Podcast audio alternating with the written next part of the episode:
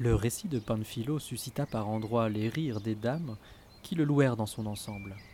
Mais la nouvelle attentivement écoutée étant parvenue à sa fin, la reine demanda à Néiphilé, assise à côté du premier narrateur, de prendre à son tour la parole, afin de poursuivre les réjouissances dans l'ordre jusqu'ici respecté. Elle accepta volontiers et avec joie, en personne aussi courtoise que belle. Et elle commença en ces termes. Panfilo nous a prouvé par son récit que la bienveillance de Dieu n'a cure de nos erreurs quand elles sont le fruit d'une incapacité humaine à connaître. J'entends donc pour ma part vous montrer combien cette même bienveillance, en tolérant patiemment les défauts de ceux qui doivent, par leurs paroles ou par leurs actes, en être le vivant témoignage, et qui œuvrent en sens contraire, constitue une preuve infaillible de vérité qui doit nous encourager à persévérer avec plus de conviction dans la voie de notre foi. J'ai entendu raconter un jour, charmantes amies, qu'il y avait à Paris un riche marchand, très brave homme, appelé Gianotto di Civigni, très honnête et très droit, spécialisé dans la draperie.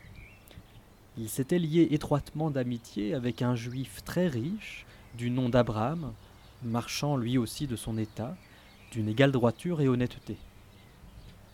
Deux qualités qui n'échappèrent pas à Gianotto et qui lui firent peu à peu regretter que l'âme d'un homme aussi noble, aussi sage et aussi bon aille à sa perdition par ignorance de la vraie foi. Il se mit donc à le prier amicalement d'abandonner les erreurs du judaïsme et de se convertir à la foi chrétienne, qui, comme il avait tout lieu de le constater, ne cessait de se développer et de prospérer, preuve indéniable de sa sainteté et de sa véracité, tandis que sa foi à lui, il le voyait très bien, régressait et finirait par se perdre. À cela, le juif répondait qu'il n'y avait pour lui de foi vraie et sainte que la judaïque, et qu'étant né juif, il entendait vivre et mourir de même. Rien, disait-il, ne le ferait jamais changer d'avis. Gianotto ne se laissa pas pour autant de revenir à la charge au bout de quelques jours, lui expliquant grossièrement, à la manière habituelle des marchands, pour quelle raison notre foi est meilleure que la judaïque. La solide amitié qui le liait à Gianotto, ou les paroles que le Saint-Esprit souffle à l'homme ignorant, eurent-ils raison de sa résistance? Toujours est-il que le juif, bien que grand maître de la loi judaïque, commença à se montrer sensible aux explications de Gianotto. Entêté dans ses croyances, pourtant, il ne se laissait pas convaincre. L'obstination du juif valait la ténacité de Gianotto, qui n'en finissait pas de le harceler, au point que le juif se rendit à une telle insistance et dit à Gianotto Écoute, Gianotto, tu as envie que je me fasse chrétien, eh bien d'accord à cette seule condition. Je veux d'abord aller à Rome pour y voir celui que tu appelles le vicaire de Dieu sur la terre, et observer ses mœurs et ses coutumes, et de même pour ses frères, les cardinaux. Et s'il me semble tel que je puisse me convaincre, à la fois par tes paroles et par leur exemple, que votre foi est meilleure que la mienne, comme tu t'es employé à me le prouver, je ferai ce que je t'ai dit. Dans le cas contraire, je resterai le juif que je suis. Quand Gianotto entendit sa résolution, il fut en lui-même extrêmement attristé, se disant à part soi J'ai perdu ma peine alors que je pensais en avoir fait très bon usage en m'imaginant avoir converti cet homme. Car s'il se rend en cour de Rome et voit la vie scélérate et déshonorante qui mène les clercs, non seulement il n'abandonnera pas sa foi, mais s'il s'était déjà fait chrétien, aucun doute qu'il reviendrait au judaïsme. C'est pourquoi, s'adressant à Abraham, il lui dit Voyons, ami, pourquoi veux-tu engager tant de frais et dépenser tant d'efforts pour aller jusqu'à Rome? Sans compter que pour un homme aussi riche que toi, les voies de terre et de mer sont très dangereuses. Ne crois-tu pas pouvoir trouver ici quelqu'un pour te baptiser? Et si par hasard tu as encore quelques doutes sur la foi que je t'ai enseignée, où trouveras-tu des maîtres plus compétents et plus sages qu'ici capable de te faire toute la lumière sur ce que tu veux peut-être savoir ou demander? C'est pourquoi je suis d'avis que tu perds ton temps en allant à Rome. Pense que les prélats de là-bas sont semblables à ceux que tu as pu voir ici, et d'autant meilleurs qu'ils sont plus proches du pasteur suprême. Donc, si tu veux m'en croire, économise-toi pour un jour où tu te rendras à quelque pèlerinage et où je pourrais peut-être t'accompagner. Ce à quoi le juif lui répondit Je te crois sur parole, Gianotto. Mais pour te résumer la situation, si tu veux que je fasse ce dont tu m'as prié avec insistance, je tiens absolument à faire ce voyage, sinon je n'en ferai rien.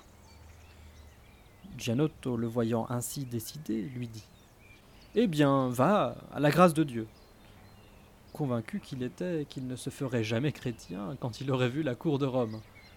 Cependant, n'ayant rien à lui perdre, il se résigna. Le juif monta à cheval et se rendit aussi vite qu'il put en cour de Rome, où dès son arrivée ses coreligionnaires lui firent honneur. Puis, à l'occasion de son séjour, sans révéler à qui que ce soit le but de sa venue, il commença à observer avec prudence la manière de vivre du pape, des cardinaux, des autres prélats et de tous les courtisans.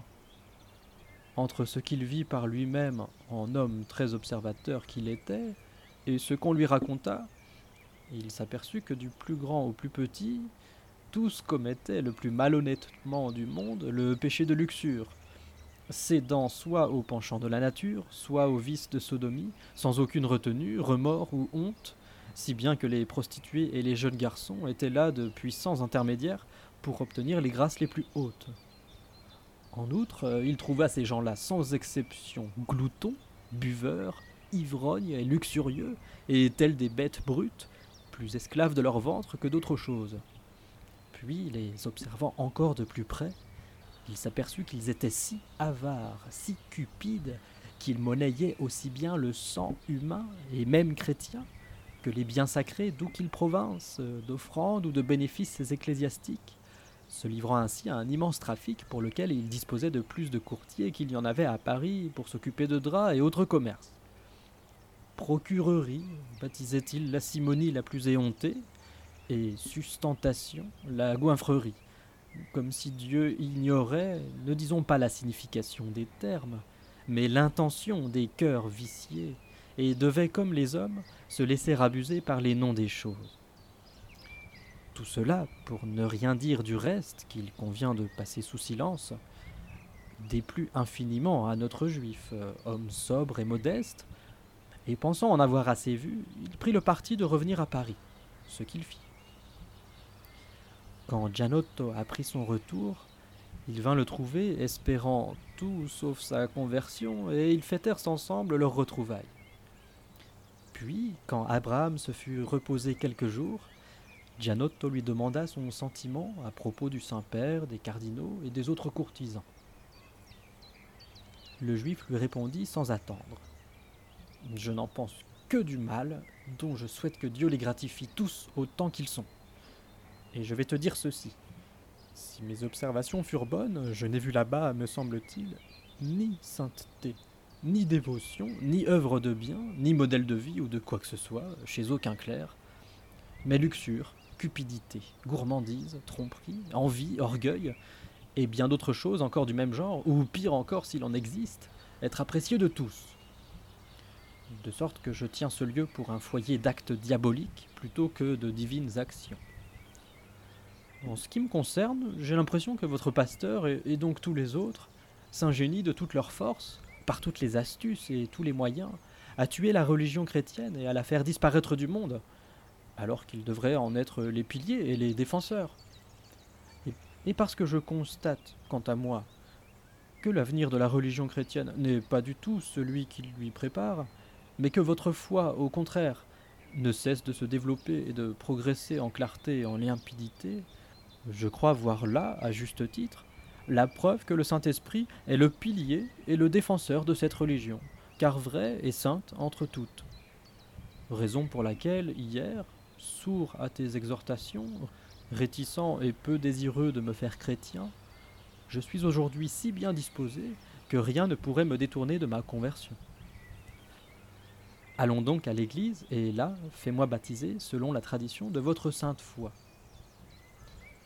Gianotto, qui s'attendait en bonne logique à une toute autre conclusion, fut l'homme le plus heureux du monde lorsqu'il entendit ces mots.